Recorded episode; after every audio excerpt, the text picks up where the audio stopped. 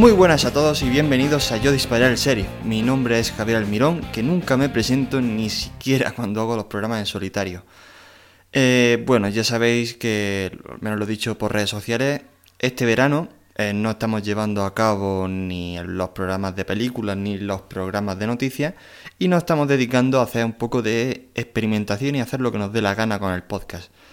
En mi caso, que soy el que está haciendo esta serie de, de programas especiales, eh, los estoy dedicando eh, al cine en general.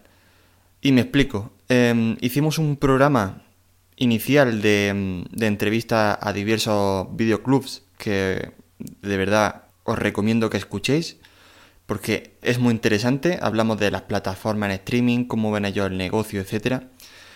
En este programa, en el que nos ocupa hacemos una entrevista a Carolina, la responsable de Cinespace en Madrid, y mi intención es el lunes hacer una entrevista con el director de Sensacine, Alejandro Calvo, y quizá, si puedo y si aceptan mi invitación, hacer alguna entrevista a alguna distribuidora y alguna plataforma de streaming. Pero bueno, la cosa es hacer una radiografía del, del sector del cine en general y qué coño, hacía nuestra curiosidad, porque estos no son, no son entrevistas serias, yo no he estudiado periodismo, así que mm, lo único que hago para prepararme a estos programas es qué le preguntaría yo a alguien o qué me planteo yo cuando, cuando reflexiono sobre estos temas. Y es básicamente lo que le pregunto en este caso a Carolina, la, la gestora del cine. Mm, aquellas preguntas que siempre nos hacemos, ¿no? Que cómo funciona un cine por dentro, eh, cómo se toma la decisión de si un cine proyecta películas en voz o doblada, la competencia que hay con las plataformas en streaming, el precio de la entrada, que nos desgrana en esta entrevista el precio de la entrada, su influencia, eh, o sea, la influencia que tiene eh, la publicidad, porque hemos visto que últimamente eh, echan mucha publicidad. Se han comido el, espacio que en antaño tenían los trailers y que nos encantaba todo, ahora no solo vemos anuncios de Vodafone, de coches y, cosas como esas. Y la, bueno, la pregunta que siempre se hace la gente es, bueno, ¿y esto no va a entrar al cine? Pues todas estas cosas y muchas más eh, las clarificamos en la entrevista que a continuación os voy a poner. Y nada, disfrutad y sobre todo, por favor, eh, nos hacéis un, gran favor. Si os ha gustado el programa, eh, dándole a me gusta a ebooks, a la, o al enlace que mm, desde cualquier red social que encontréis este programa, por ejemplo Twitter, lo compartáis.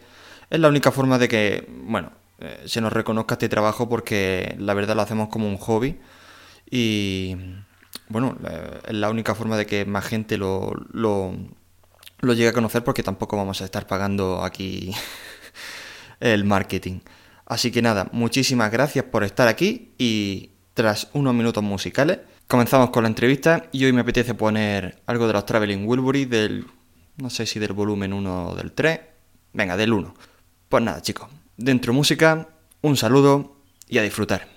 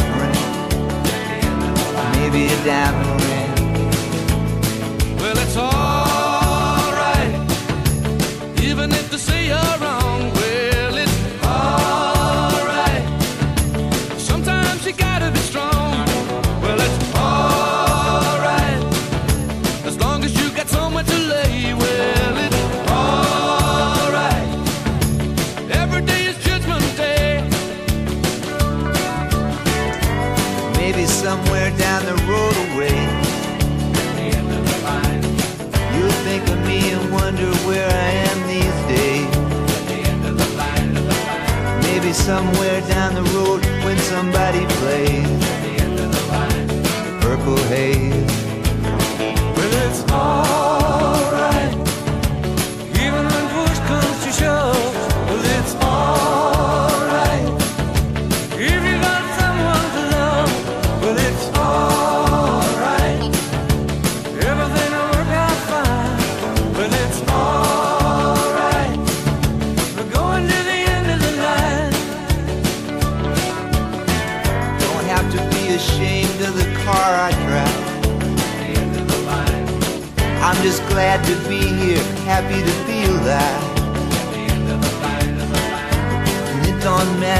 if you're by my side.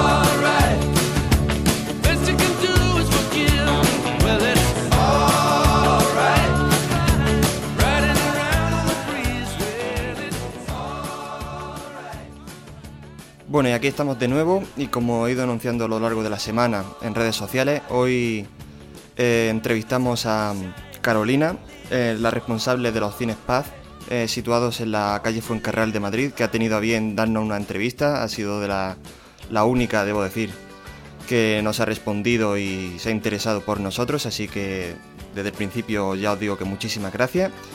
Y nada, Carolina, ¿qué tal? Buenos días. Buenos días, muchas gracias a vosotros por ser. Pues nada, si quieres, mira, directamente, como supongo que tendrás muchos que hacer, que un cine creo que no es, no es fácil de gestionar, directamente nos tiramos con las preguntas, ¿vale? Vale. Bueno, eh, me gustaría primero que nos presentara un poquito tu cine. Cines Paz, que es un cine pequeño, que está llevado, es un cine familiar, llevado por dos, eh, por tres hermanos, me has dicho, ¿no?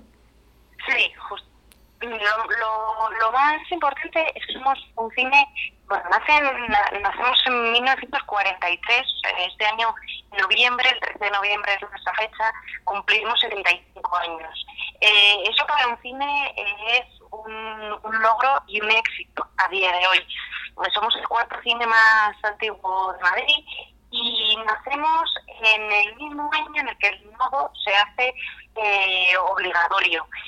Nacemos como cine de estreno y bueno, eh, pasa por dos familias antes de llegar a, a nosotros. Eh, de nuestras familias desde hace 40 años y ahora lo gestionamos la tercera generación. Entonces somos un cine familiar, pequeño, pero eso es prácticamente lo que nos diferencia. Em, el trato, la cercanía con el público y sobre todo eh, un cambio que hicimos hace ya 20 años, que es la cartelera. En 1997, además de reconvertir el cine de una sala a cinco, eh, un momento en el que empiezan a nacer los cines eh, a las afueras de Madrid eh, con muchísimas salas y, y demás, vemos que es la que es la solución. Hacer cinco salas más pequeñas, esas mil butacas, dividirlas en cinco salas, para así dar mucha más diversidad de películas eh, al público y poder llenar esas salas, que la de mil butacas, eh, en una empresa no se llegaba ya por aquella época. En 1997 decidimos em, cambiar nuestra cartelera y apostar por esas películas, por esas distribuidoras independientes más pequeñas eh, que empiezan a traer a España la versión doblada. Eh, son películas siempre con historias bonitas, eh, son dramas, son románticas, son comedias. Nosotros no ponemos ciencia ficción, eh, acción poco, eh, es decir, siempre eh, son historias y son películas en las que el público sabe que va a disfrutar, que va a pasar una buena tarde. Eh, nuestro público, bueno, esta- este tipo de películas nos trae un público mayor, mayor de 60, sobre todo mujeres, y desde entonces, desde 1997, tenemos un público muy fiel que nos ha hecho eh, vivir y sobrevivir en estos, en estos tiempos. Eso es lo que más nos caracteriza. Bueno, la verdad es que decir que un cine tiene 75 años, tal y como ha evolucionado todo el negocio, es un, es un auténtico logro, así que enhorabuena. Y, sí, sí. y nada, esto era pues para que la gente supiera que es un cine pequeño, familiar, que no es una gran cadena. Y en esencia esto era lo que yo quería, eh, porque no quería hablar con un gerente que mm, gestiona una empresa y no un cine. Entonces a mí me interesaba más la visión de alguien pues, más cercano y más relacionado con su sala, que estuviera más eh, ligado y, y, todo este tipo de cosas. Así que de verdad, de nuevo, muchísimas gracias. Y hechas las presentaciones, eh, te, voy a poner, eh, te voy a empezar a poner en aprietos con las preguntas, ¿vale? Venga. Vale, dentro del cine, ¿qué, mm, ¿qué jerarquía de trabajos tenéis? Porque habrá un gerente o el gerente también se encargará de escoger las películas o eso es otra persona, de luego estará la gente que, los acomodadores. ¿Qué, jerarquía de trabajos hay en la empresa? Bueno, nosotros no tenemos una jerarquía como tal, pero sí que eh, está el, el gerente, mi hermano Mariano Góngora, eh, y realmente entre, entre él y otros, yo y otro hermano, hacemos todo. Es decir, también eh, al ser una empresa familiar, eh, gestionamos absolutamente eh, todo el todo el cine, ¿no? Hay, hay una persona muy importante que es el programador, eh, se llama José Daza, es, es una eminencia dentro de, del sector del cine y él es que de, precisamente 1997, que es la fecha clave para, para nosotros, es quien elige las películas, quien las programa, quien ve los festivales, quien las selecciona, quien conoce perfectamente a nuestro público lo que les gusta y eh, lo que va lo que va a funcionar. Aunque luego haya muchas sorpresas porque es un, es un sector completamente eh, eh, muy difícil de predecir. Eh, y dentro del dentro del cine eh, hay dos personas de taquilla eh, dos personas en, el bar dos personas de cabina que son las personas las, los trabajadores que graban las películas las proyectan y demás los, los, los proyeccionistas, que, que, siempre llamamos, y, y tres acomodadores. En esto decir que es un, nuestro punto diferencial también con otros cines, no solo con las grandes cadenas, sino también cines, cines pequeños.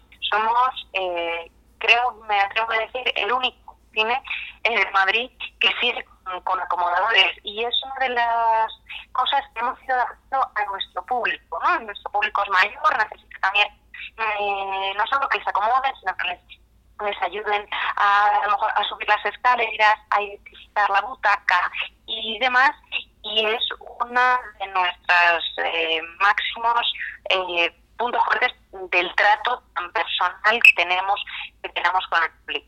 Hay, hay personas, hay espectadores que vienen todas las semanas al cine y es a los acomodadores a quienes preguntan cuál es la nueva película, cuál me va a gustar, cuál me recomienda, cuál no he visto todavía. O sea, que es una relación muy, muy cercana. Se saben, se saben sus nombres perfectamente y, estas zonas son muy importantes eh, para, nosotros. Eh, es muy interesante lo que me dices porque eh, puse que íbamos a hacer una entrevista a un, a un, cine en redes sociales y la gente me preguntaba que mm, a qué se debía la disminución de acomodadores en el cine. Porque es verdad que hace tiempo había una persona que te, llegaba, te llevaba hasta tu sitio te preguntaba dónde se sienta usted, deme el ticket, eh, aquí, aquí, aquí, te llevaba. Pero ya últimamente no hay nada. Claro, bueno, pues los costes. Eh, los ingresos se reducen y costes de personal, pues es lo primero que los cines eh, se quitan. Para que os hagáis una idea, eh, hay cadenas eh, de, de, cines de más de 20 salas que tienen los mismos trabajadores que nosotros con 5. Entiendo. Es decir, nosotros eh, no tenemos, bueno, tenemos eh, dos taquilleros, eh, pero también tenemos un buzón de, de, compra de entradas, pero no podemos los, los taquilleros nosotros. Nuestro público eh, no maneja tanto internet, no, no sabría eh, comprar eh, también como, como los jóvenes eh, las entradas por, por el phone o, o, por la web y, y nosotros necesitamos una atención eh, personal y, y, y, muy cercana para, para, ayudar a, nuestras, a nuestros espectadores. Sí, bueno, y eso siempre se agradece, que vayas al cine y te sientas un poco como, que, como en tu casa, ¿no? Em, Claro. Te iba a preguntar también, eh, has dicho que tenéis a, aún está la figura del programador, ¿no? Sí. Em, ¿Cómo es el trato? O sea, ¿ese programador habla directamente con la distribuidora o cómo eh, es el proceso para conseguir las películas? Sí, este programador, bueno, nosotros eh, trabajamos en más o menos con 20, 25 distribuidoras eh, más independientes. Sí que trabajamos con las llamadas majors, que son las, las más grandes, como, como Universal, eh, pero en menor medida. Nosotros trabajamos con las independientes y él, esta persona, José Daza, eh, a través de festivales, a través de pases eh, específicos para él, ve las películas y las selecciona para, para el cine. Nosotros eh, tenemos programados eh, hasta diciembre, hasta eh, diciembre, enero más o menos. Es decir, con siete o ocho meses ya tenemos la cartera prevista eh, para, los, para los próximos meses. ¿Qué ocurre? Que en muchos casos, bueno, pues las películas a veces no mm, no son exactamente las, las que entran de semana. Es decir, eh, a lo mejor no están los materiales listos y las tienen que retrasarlo, o hay un gran Ujú. estreno, no quieren coincidir, porque, insisto, son más pequeñas eh, con ese estreno, y entonces deciden también eh, retrasarla. Es decir, nosotros hasta la semana o dos semanas antes no sabemos las películas que van a entrar mm, directamente eh, al cine, con lo cual imaginaos claro la, la- también la, el sector que es no tan tan móvil y tan impredecible en muchos en muchos casos. Eh, nosotros siempre vamos a un cine de calidad. eh, el 65% de las películas que vamos nosotros son europeas, eh, con lo cual eso también es un, es un punto en el que va nuestra, nuestra selección. Y siempre, ya digo, eh, películas eh, bonitas, las, las comedias, eh, las dramas, las historias eh, de personas de familia, de personas mayores, todo eso eh, triunfa mucho en nuestro cine. Aquellas biográficas también, que están basadas en historias o en hechos reales, también gustan mucho. Em, y de ahí, habla con las distribuidoras, eh, siempre ya manejamos los, los mismos porcentajes más o menos eh, distribución y, y el, el día que ellos consideran. Nosotros tenemos incluso películas eh, a la cola, es decir, tenemos dos previstas, pero si no están estas dos, entran las siguientes, ¿no? Por las razones que sean. Ya digo que es más motivos de la distribuidora que del cine. Nosotros, una vez hayamos quedado con ellos en que entran el 22 de agosto, no, no lo movemos. Pero dependemos de, de ellos, eh, ellos tienen la última palabra. Vale, em, no sé si a esta pregunta me puedes responder, pero también me preguntaban por redes sociales de qué depende eh, que una película en un cine se proyecte en voce o doblada. Eso depende de la, de la elección del cine. Nosotros siempre hemos tenido versión doblada por nuestro tipo de público. Eh, además ahora están surgiendo muchos, no solo, no solo cines, sino sesiones especiales eh, de películas específicas en, en varios cines de Madrid. Creo que ya son entre 7 y 8 aquellos que, que proyectan en, en versión original. Nosotros siempre en versión doblada por a nuestro tipo de público. Aunque eh, los documentales que, que proyectamos, mm, eh, documentales de arte, sí que están en versión original con subtítulos en español y los siguen muy bien. Pero bueno, son, son eventos muy concretos. Vale, vale, vale.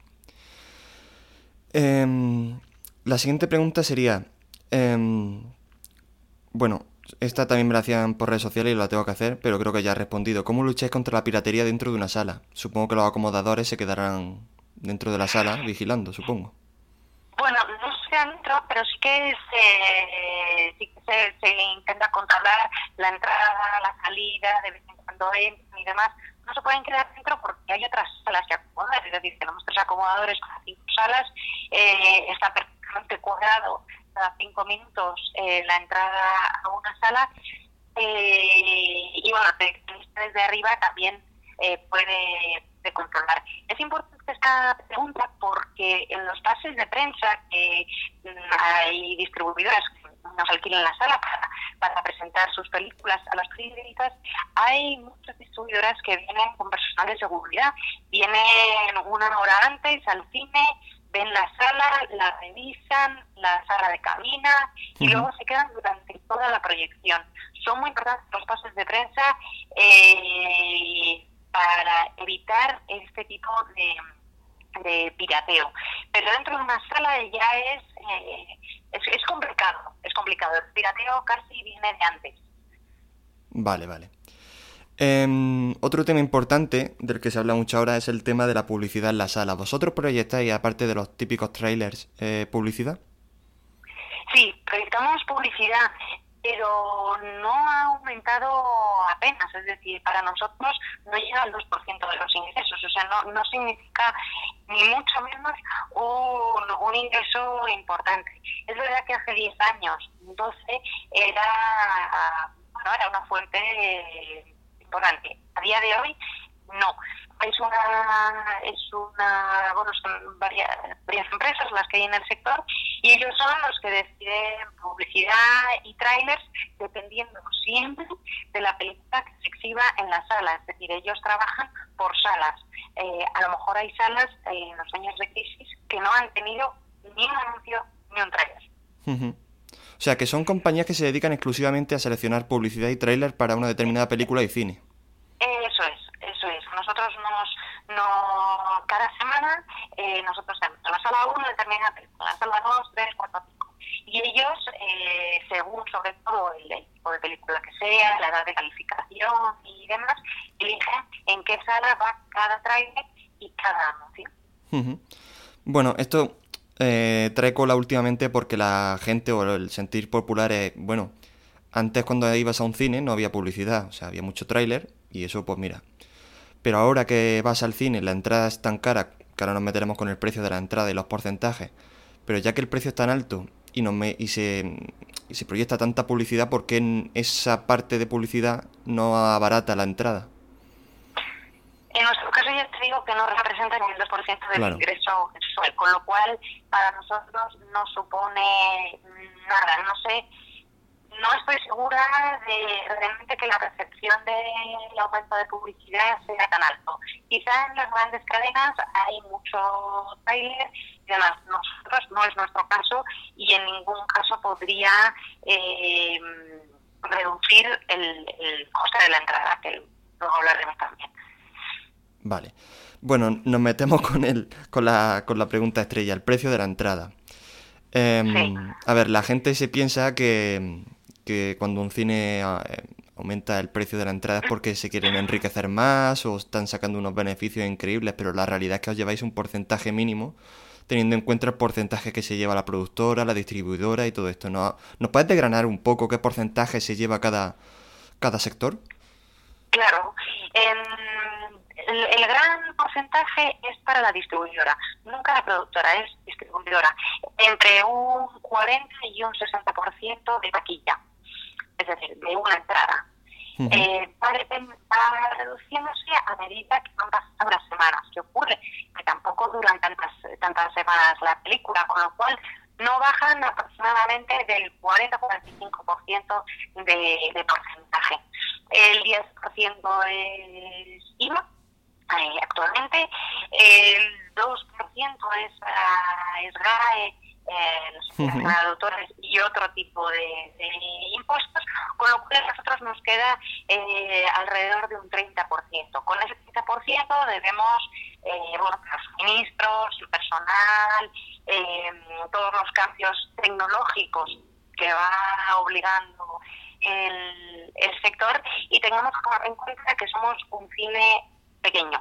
Es decir, eh, para nosotros el bar, por ejemplo, que para otras cadenas es un ingreso importante y, y- y puedes subir el precio todo lo que quieras, para nosotros nos supone más de un 6% de, de, de ingresos. Es decir, nuestro público no consume eh, palomitas, no, no consume refrescos, con lo cual no tenemos ahí un gran un gran margen de, de ingreso o, en el que podamos eh, subir subir el precio. el precio de la entrada del cine es cierto que el espectador es eh, el espectador y el no espectador.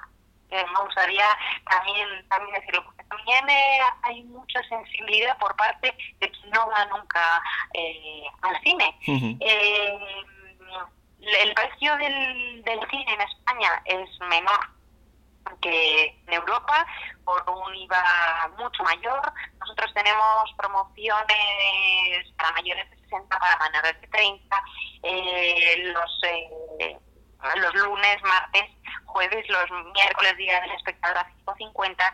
Es decir, tenemos muchas promociones y es curioso porque el 70% de nuestros espectadores no viene por ninguna promoción. Es decir, que pagan la entrada normal. Sí.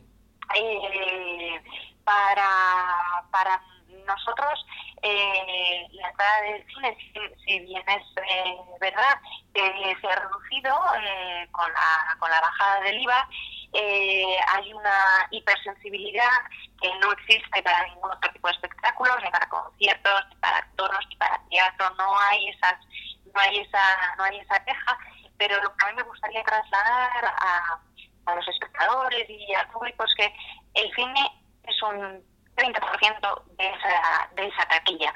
Es decir, eh, no es caro si se valora realmente lo que es el cine, como y, todo. Y parte de ese Eh, 30% se va, como has dicho, en mantenimiento y renovación de tecnología, o sea que tampoco Eh, es todo para vosotros. Eso es, en, en, 2000, en 2015 eh, cambiamos los cinco proyectores de 35 milímetros a, a digital. Eh, eso ha sido una inversión del cine únicamente eh, y ha sido una inversión muy grande. El año pasado también cambiamos todas las butacas, las butacas, moquetas, eh, la iluminación, es decir, nosotros seguimos invirtiendo en el, Ujú. eh, en el cine, en la comodidad, sobre todo en la calidad del, del sonido, de la imagen y todo ello, eh, no digo que tenga que verse reflejado en la, la entrada de cine, pero realmente en los años de crisis estuvimos cuatro años respetando eh, la entrada a ocho y medio y no lo subimos. Y tampoco lo es decir si, si el IVA repercute pero nosotros hemos querido eh, defender el, el valor del cine y sobre todo la, la inversión que hemos hecho y la dificultad que es mantenerse vivo y abierto. Em, ¿De qué depende que el cine sea más caro o más barato dependiendo de la ciudad? Pues de los costes. Es decir, sobre todo el alquiler de- del suelo. Eh, nosotros somos propietarios y eso nos permite eh, tener un, un precio de la entrada eh, más eh, en, en- dentro de, de la media de la Comunidad de Madrid y del sector, pero lógicamente Melilla, que creo que es la ciudad eh, que lo tiene más barato, el coste de- del alquiler del cine será más barato, eh, no sé, los, los sueldos de las, del personal también, eh, todo será mucho más, bueno, los, los costes serán más baratos. Vale. Em, bueno, yo no recuerdo si vosotros estáis, eh, sois uno de los cines que están en la promoción cuando llega la fiesta del cine. No, no, tenemos nuestra propia fiesta del cine. No, esta, esta iniciativa es una iniciativa de la FECE, de la Federación eh, de Cines, y nosotros no estamos dentro. Eh, es una iniciativa en la que ya llevan 10 años, eh, son tres días a 2,95. Nosotros eh, tenemos nuestra propia fiesta de cine que dejamos a, a 4 euros. Me preguntarás si, es, si no es rentable dejarlo a ese Sí, precio esa era la durante pregunta. todo el, durante todo el año. Eh, realmente funciona la fiesta del cine porque, dicho por FECE, eh, porque es durante unos días en un tiempo concreto. Es igual que si preguntamos a las tiendas por qué no están rebajas todo el año. Eh, nosotros necesitaríamos, si pudiéramos eh, dejarlo a 2,90, eh, necesitaríamos a 1.500 personas más durante esos tres días. No vienen. Es decir, las- la fiesta del cine funciona, pero no llena las salas eh, ni hace ganar más dinero al cine. ¿Por qué? porque muchas personas que vienen esos tres días dejan de venir el fin de semana anterior y el fin de semana posterior. Vale, o sea que... Vale, vale, o sea, no es tan rentable como parece. O sea, la idea esa de, bueno, si poniéndolo 3 euros eh, lo, lo llenas, ¿por qué no lo dejas así más tiempo, no? Bueno, pues por eso. No lo es, no lo es. Ten en cuenta que si ya de 9 euros nos llevamos el 30, Ya ves. eh, o sea, de 3 euros, de 2,90 nos llevaríamos céntimos. Eh, es imposible. O sea, es imposible, pero para ni para nosotros ni para las grandes cadenas. Si no se harían muchos más días del cine. Se hacen muchas ya, ya muchas promociones a lo largo de la semana, eh, con el carnet joven, para mayores, el miércoles del espectador, eh, a 2.90 es imposible aguantar, eh, vamos, más de un mes o más de una semana. Imposible, necesitas una cantidad de espectadores que ya de por sí no vienen. Vale, vale. La, vamos, las siguientes preguntas iban un poco enfocadas a la cómo hacéis vosotros el análisis del mercado, cómo, cómo decidís hacer un giro hacia un cine más independiente y tal. Y os quería preguntar, porque las ofertas ya las has comentado un poco, eh, me gustaría saber si vosotros tenéis algún tipo de, de herramienta para analizar o saber qué personas van, de qué edad y en consecuencia decidir, o si tenéis estrategias definidas en ese sentido. Bueno, nosotros eh, nuestro público porque solo hace, falta pasar una tarde en, en el vestíbulo para saber el Claro. tipo de público que- viene a nosotros. Es decir, lo tenemos muy, muy, muy identificado, lo conocemos perfectamente y sí que podemos saber eh, si vienen más jóvenes o no. Eh, un barómetro para nosotros eh, muy importante es el bar. Es decir, si ponemos determinadas películas, eh, a lo mejor que, que hemos tenido en la, en la, en la época de los de los Oscar, bueno, pues hemos, hemos tenido muchas películas nominadas y ganadoras, y eso se ve que vienen ma- más jóvenes porque también el consumo del bar aumenta. Eh, también las promociones de menores de 30 eh, se compran más, con lo cual ahí identificamos que hay más, más jóvenes. Pero nuestra herramienta de análisis, digamos que es a través de taquilla, a través del bar, y bueno, lo tenemos muy, muy identificado. Vale, en función de la situación en la que estamos ahora mismo, eh, hablando de, de cine en general, ¿cómo Sí. has visto la evolución del cine en los últimos años? ¿Ha ido al alza? ¿Ha ido a la baja? Bueno, realmente eh, yo pondría desde hace 13, 14 años. En 2005 cerraron muchísimos eh, cines en Madrid, eh, diría, bueno, más de 10. Eh, nosotros éramos desde hace bastantes, ya bastantes años, 20, 20, bueno, 15, 20, en Moncarral éramos 8 cines, ahora quedamos dos eh, entre Fuencarral y Luchana éramos 14 y ahora seríamos siendo dos.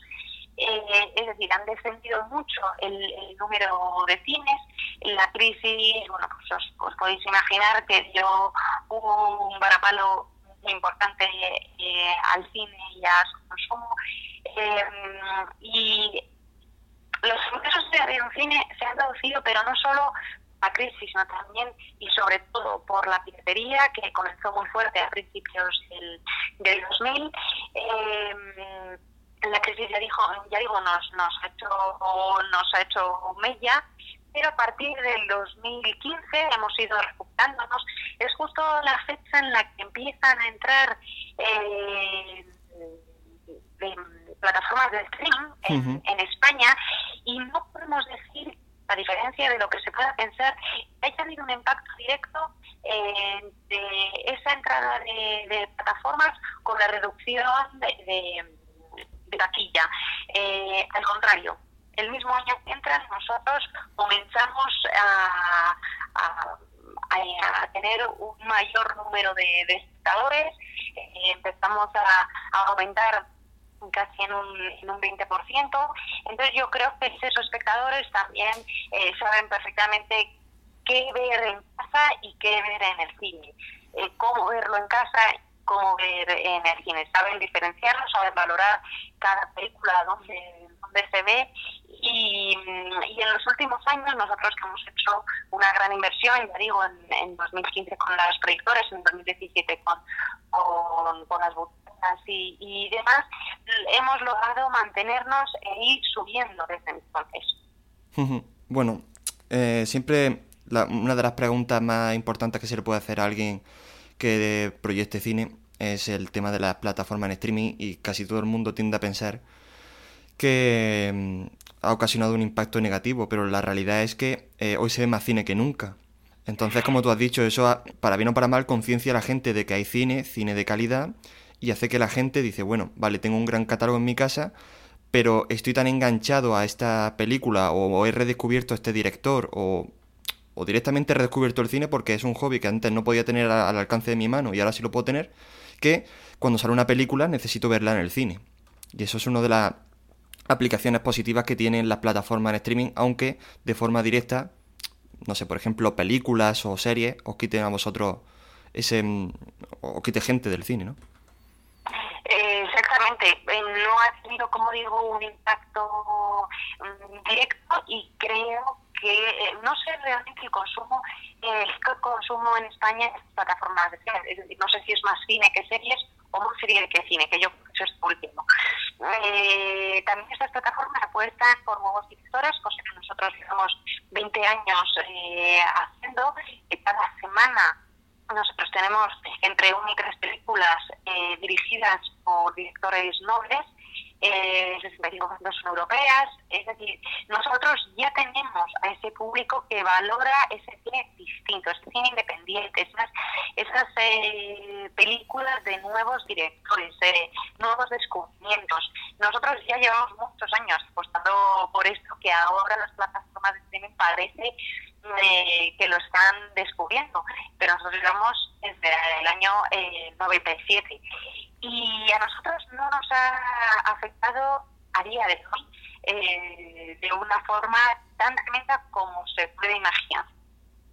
Vale. Bueno, pues entonces la siguiente pregunta me la, va, me la he medio contestado, pero ¿qué opinas de que vivamos en una época donde, bueno, las series, antes en la televisión no quería participar nadie, los actores veían las la series de televisión como de dar su, su carrera cinematográfica y nadie participaba, pero en los últimos años las series eh, casi ganan en calidad una película y hace que todo el mundo, todos los grandes actores, todo el mundo quiera participar en una serie de, de éxito y claro, las series eh, no pasan por los cines. Entonces no sé si eso os afecta a vosotros. Creo que es distinto público o el mismo público, pero eh, es decir, consumir una serie, consumir una película es completamente distinto.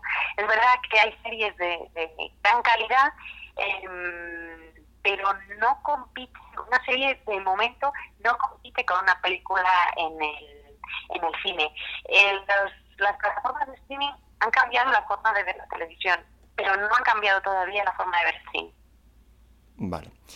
Em, me interesa saber cómo eh, funciona el tema de las ventanas de distribución.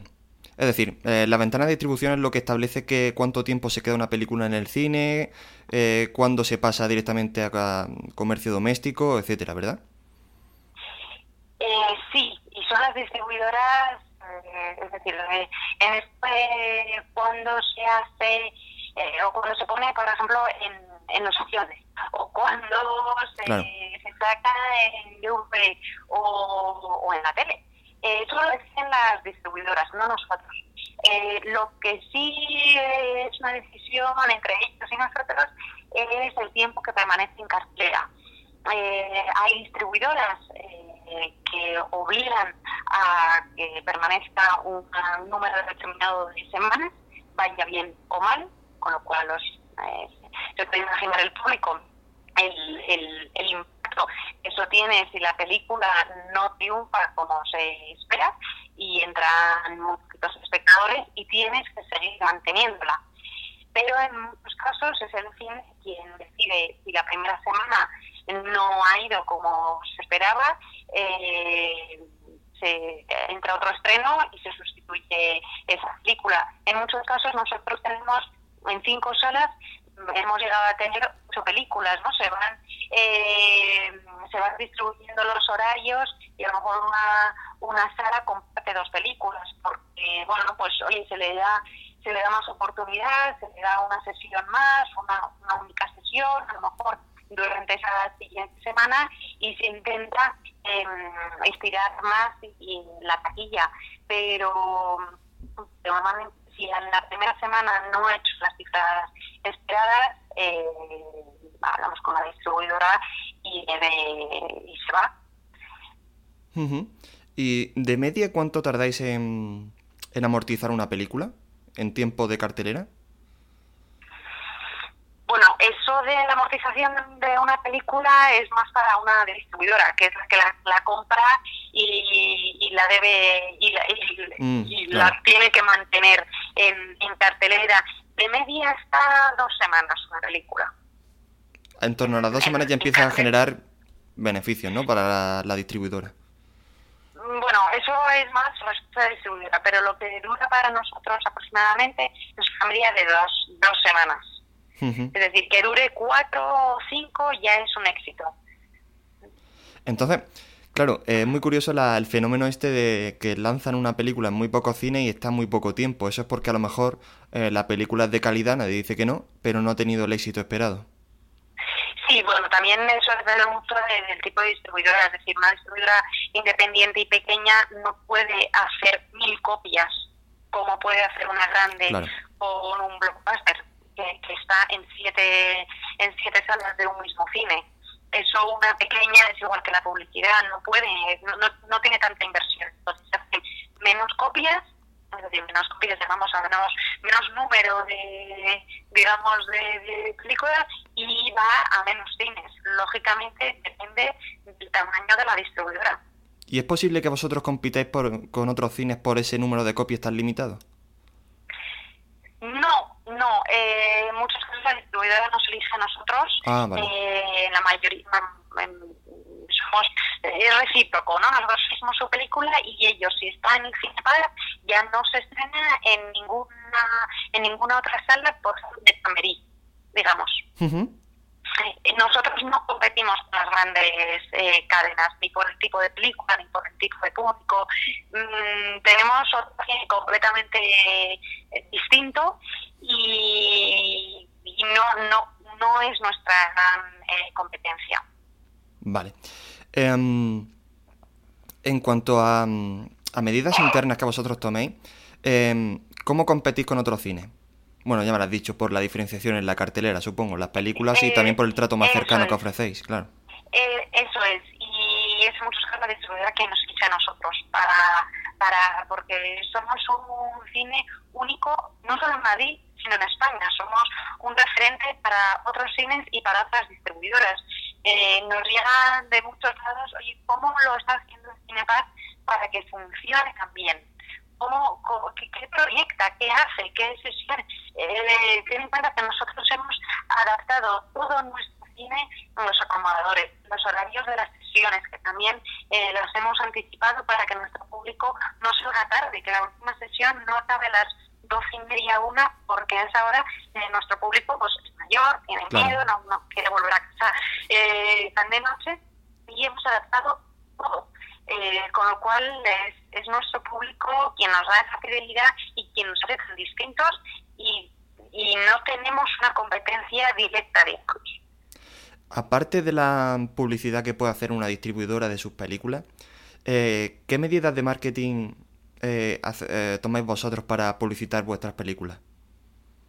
Bueno, nosotros sobre todo es el local es nuestro punto de venta más importante, es decir, la cartelería, los trailers, taquilla, el que toda la información sea muy clara, eh, que todos los mm, que todo el público sepa cuándo se va a estrenar esta determinada película, que no haya duda en, en los horarios de, la, de las sesiones. Luego también tenemos una página web, eh, tenemos redes sociales, tenemos un newsletter que enviamos a, a nuestro público, eh, también entidades culturales para, para hacer alianzas eh, con ellos y atraer a, a, esas personas que ya tienen una, una inquietud cultural, a lo mejor por otro tipo de por otro tipo de ocio, por, por teatro eh, y demás, pero que potenciar el cine.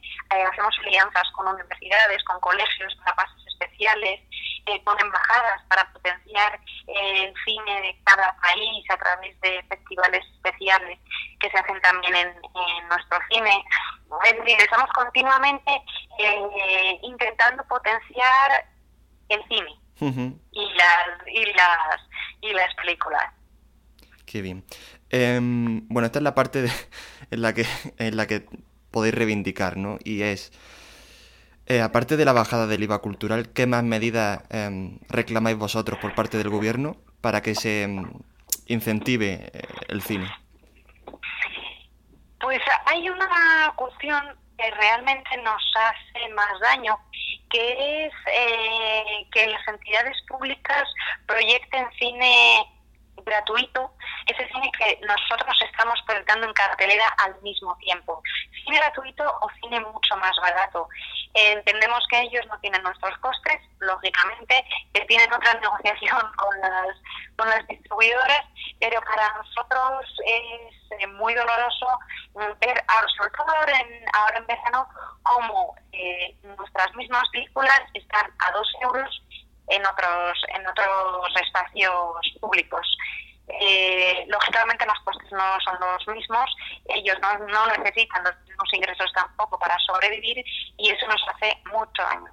Bueno, es que eso es verdad, o sea, mm, alguien, bueno, no vamos a decir el sitio, pero alguien lo ve y dice, jolín, eh, esto es un poquito injusto. Claro, de ahí que también digas, oye, la, la, la entrada de 100 euros es muy cara. Claro. Bueno, muy cara en comparación con que, claro, con 2 euros y con cero, Claro. que es pirata, va a ser siempre va a ser siempre más caro. Pero hay que entenderlo en su justa medida y hay que también compararlo oye, con, otros, con otros espectáculos o con cualquier otra forma de ocio. Son 9 euros por dos mm, horas de, de, mm, de cine que de verdad si lo valoras, si, si para si entrar en la sala de cine, si vivir esa historia, adentrarte en esa, en otra, en otra historia durante, durante dos horas, vivir otra experiencia, si realmente se valora, eh, el cine no es caro. Hay unos cines ahora deluxe, mm, son 14 euros solo la entrada de cine sin comida, esos cines se llenan. Sí, bueno, eh, esto siempre, al menos yo lo he comentado con amigos, y es que a lo mejor el cine te cuesta 9 o tiran redondeando a lo máximo 10 euros, que no es más que lo que te va a costar una copa en un día que salgas, ¿vale? Y la copa la vas a consumir en 20 minutos, media hora, y encima no es ni cultura. Y estamos acostumbrados en este país a no pagar la autoría ni a reconocer la cultura. Y, y que te venga un director eh, a proponerte, a hacerte una propuesta, eso es cultura, es como leerte un libro. ¿Entiendes? Y, eso hay que pagarlo, es el trabajo de alguien. Y tenemos la extraña sensación de que las películas nos las tienen que dar gratis porque sí. Y que son baratas. Exactamente, y depende mucho de, de- también de, de la cultura que tenga el país por eh, el cine. En España no sé por qué ocurre eh, esta sensibilidad, esta eh, queja continua por, por el precio de la entrada que no existe en otros en otros países de Europa eh, y estoy seguro, vamos, lo, lo, lo vemos en la fiesta del cine, no se llena y está a 2.95. Entonces, bueno, eh, no, no sé cuál es no sé cuál es la solución, ¿no? Pero desde luego desde nuestra de- desde nuestra parte y como exhibidores eh, lo que intentamos es que mm, la gente vuelva al cine, que no solo vayan a la fiesta del cine, porque no sirve de nada que vayan esa única vez al año o esas dos Claro. veces al año que se que se celebra, sino que realmente se haga eh, se exhiba cine de calidad en el que la gente pase un buen rato, realmente disfrute, pase una buena tarde y pueda eh, experimentar esa, esa película con otras personas, disfrutarla como, como se hacía antes. Pero realmente desde los años 50 esa esa lucha por sacar a la gente de su casa eh, la hemos llevado desde hace 60 o 70 años. Sí, sí, sí. La verdad es que las cosas han cambiado mucho y es lo que dice ahora la gente, pues como lo tiene tan inmediato, pues desgraciadamente no invierten en... Vamos, lo hablábamos con, con el tema a lo mejor de los videoclubs, ¿no? Que están desapareciendo por, por eso, porque a lo mejor tienes una película eh, por 3-4 euros que la, pueda- la puedes alquilar de bastante calidad, con extras y todo, y tú prefieres descargártela de forma... de forma ilegal y en mala calidad y te da igual. ¿Por qué? Porque en el fondo a ti no te gusta el cine, lo que te gusta es ver una película y, y acabar pronto. Exacto, ya las mira, ya hablábamos antes de las plataformas de streaming, ya, ya hay diferencias, es decir, no se rueda una película igual para proyectarla en la televisión que en un cine, ni el sonido, ni la imagen, ni el color, nada es igual. Para Tenemos nada. Muchos, muchos pases técnicos eh, en el cine son, son pruebas precisamente técnicas de películas eh, y una cosa tan eh, bueno que, que el público a lo mejor no, no ve tanto como es el color es muy importante es muy importante para la parte técnica de una película ¿no? y mejoran y mejoran y vienen a la siguiente semana ya ha mejorado el color es decir no es lo mismo hacerlo en una televisión que en un, que en un cine No, no, por y supuesto que mucho no. menos historias y películas como las que proyectamos nosotros También el sonido, no es lo mismo estar en una sala con ese sonido que te envuelve que estando en el salón de tu casa. Exacto, sí, sí, las distracciones de casa tampoco tampoco existen en un cine, decir, Mm. no hay no hay comparación, pero yo de verdad creo que el espectador lo sabe. No, no, además es, ir al cine también eh, implica un compromiso, un compromiso de que eh, tienes que estar atento a la película, no tienes distracciones, no puedes mirar el móvil, no puedes estar hablando con el de al lado, es viendo la película y eso es- exige un compromiso. Eso hace que Eso es. la experiencia de ver una película en el cine te empape mucho más que cuando estás en tu casa y te llama eh, tu novio, tu novia, el móvil, el WhatsApp. Entonces son, son, no sé, son sitios distintos para ver Sí, el cine. sí, es una vivencia única el cine. Y yo confío en que de verdad el, el público eh, lo sabe y lo valora y, y el cine seguirá existiendo. Para ir terminando, aquí, bueno, hemos dicho que los cines Paz eh, han tomado una diferenciación en, en cuanto a la cartelera, un poco más independiente, con películas con un poco más de mensaje, no los típicos blockbusters. A día de hoy, ¿qué balance hacéis de, ese, de, esa, de esa decisión? pues que fue la mejor decisión, que es lo que nos ha hecho diferenciarnos en los últimos 20 años con todos los cambios que ha habido, que probablemente sean los 20 años eh, más convulsos para el cine que ha habido, ya sea con la crisis por la piratería, por los cambios tecnológicos, por los, eh, por los nuevos proyectores y lo que va a venir ¿no? con las plataformas y, demás. Es la mejor decisión eh, que tomamos porque nos trajo un público eh, con una fidelidad impecable. Pues con, con esta última pregunta doy por concluida la entrevista. Muchísimas gracias Carolina por tu ayuda, por tu atención y, y por tu tiempo. Y, Muchas gracias a ti por pensar en nosotros. y desde aquí invitamos a todo el mundo de verdad que vaya a ver, eh, vaya a la sala de, de Cine Paz situada en la calle Fuencarral, que como dices eh, ofrece tiene una oferta que no se puede encontrar en todos sitios. La diferencia de otros cines que te da igual ir al cine A que al cine B. Vosotros tenéis una cartelera que no es tan fácil de conseguir, ni siquiera en plataformas de streaming, así que ahí queda eso. Pues nada, Carolina, Pues, muchísimas gracias por todo. Gracias a, a vosotros. Nada, Carolina, hablamos. Adiós. Hasta luego.